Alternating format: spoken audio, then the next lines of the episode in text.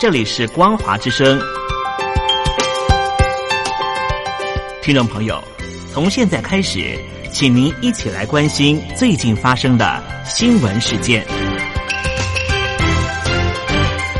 欢迎收听光华随身听。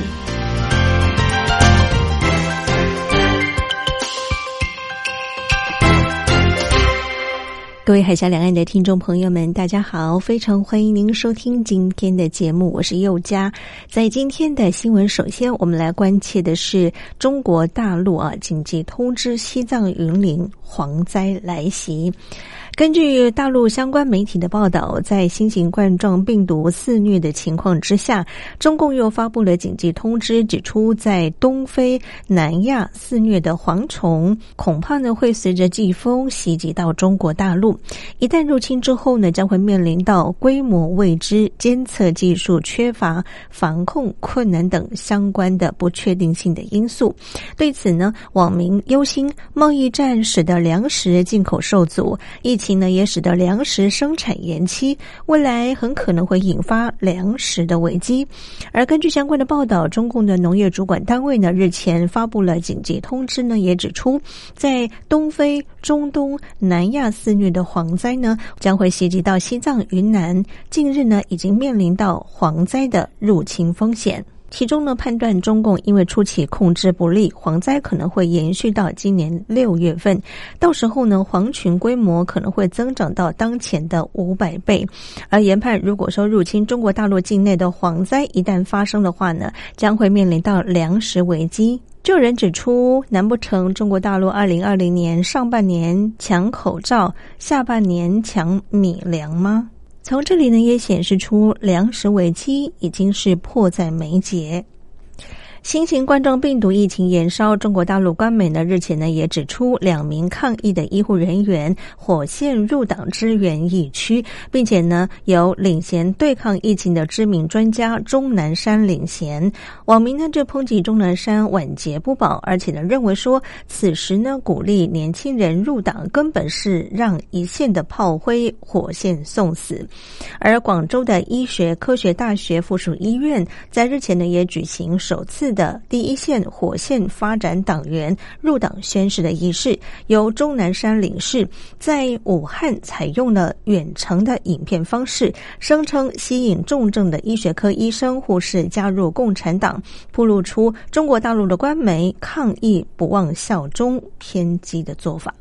新型冠状病毒疫情持续不断的扩大，我们看到在中国大陆的经济压力，路媒呢也报道是三个省市呢日前推出了以基础建设为主的投资计划，总额呢达到人民币三十三点三八兆元，约莫是新台币一百四十六兆元。就有专家指出，基础建设虽然是见到效果更快，但是呢可能会使大陆地区债的问题呢持续恶化，而在疫情和经经济成长下滑双重压力之下，截至目前为止呢，包括北京、河北、山西、上海、黑龙江、江苏、福建、山东、河南等十三个省市都发布了二零二零年重点项目投资计划的清单。这些清单呢，涉及到一万零三百二十六个项目，主要呢都是基础建设。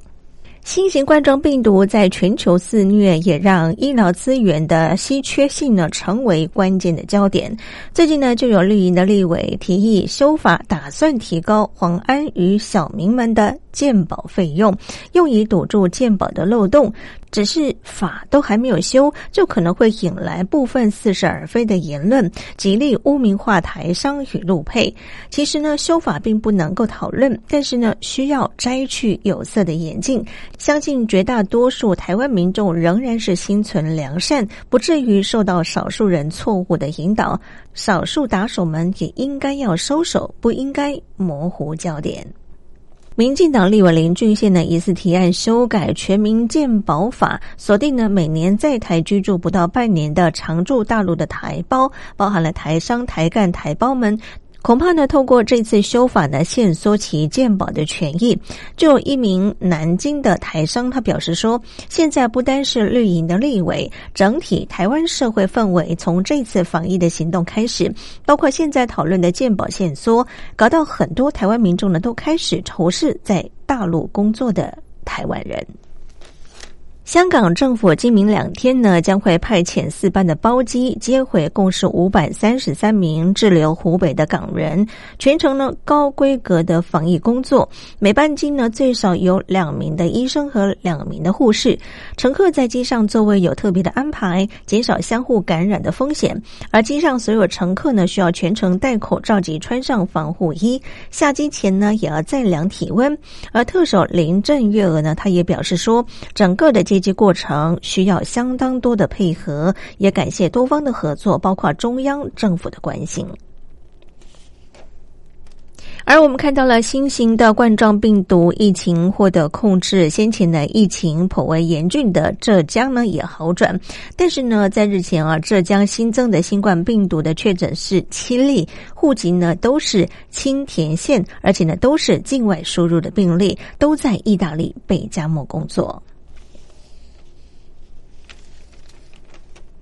近日，成都、武汉与广东等地区呢，陆续出现了新型冠状病毒出院之后呢，复诊呈现阳性的情况。尤其呢，广东有百分之十四的出院患者呢，都存在复阳的现象。武汉大学人民医院呼吸与危重症医学科副主任医师呢，以及副教授。张谈他呢也就此呼吁，我们的出院标准太宽了，建议呢解除隔离与出院标准，应修改为连续三次呼吸道根本核酸检测为阴性，才叫做正式的出院。而面对新型冠状病毒疫情扩散全球，冲击到经济，澳洲央行三号呢开出了降息第一枪，将利率降到史上最低，同时呢也让全球其他的主要央行后续动作呢受到了瞩目。其中呢以美国动向最受瞩目，尤其呢美国总统川普二号呢再度发言，要求美国联准会降息，加上先前 EFD 主席鲍威尔声明。被市场解读暗示降息的讯号，美国市场交易商判断 FED 在三月会议上降息零点五个百分点可能性是百分之百。而新冠病毒演变成全球的疫情，我们看到了长庚大学新兴病毒感染研究中心主任施信如在接受媒体访问的时候，他认为说，这个新型冠状病毒的毒性呢递减不是几周、几个月的事情，可能要好几年。目前来看啊，新冠病毒没有任何变弱的迹象，大陆的疫情不会完全结束，但是会减缓。而至于大陆之外的经济弱势、医疗落后地区，一旦爆发疫情的话呢，这个死伤恐怕是相当惨重的。回到台湾，我们看到了中央流行疫情指挥中心呢，昨天又公布了第四十二例的确诊病例。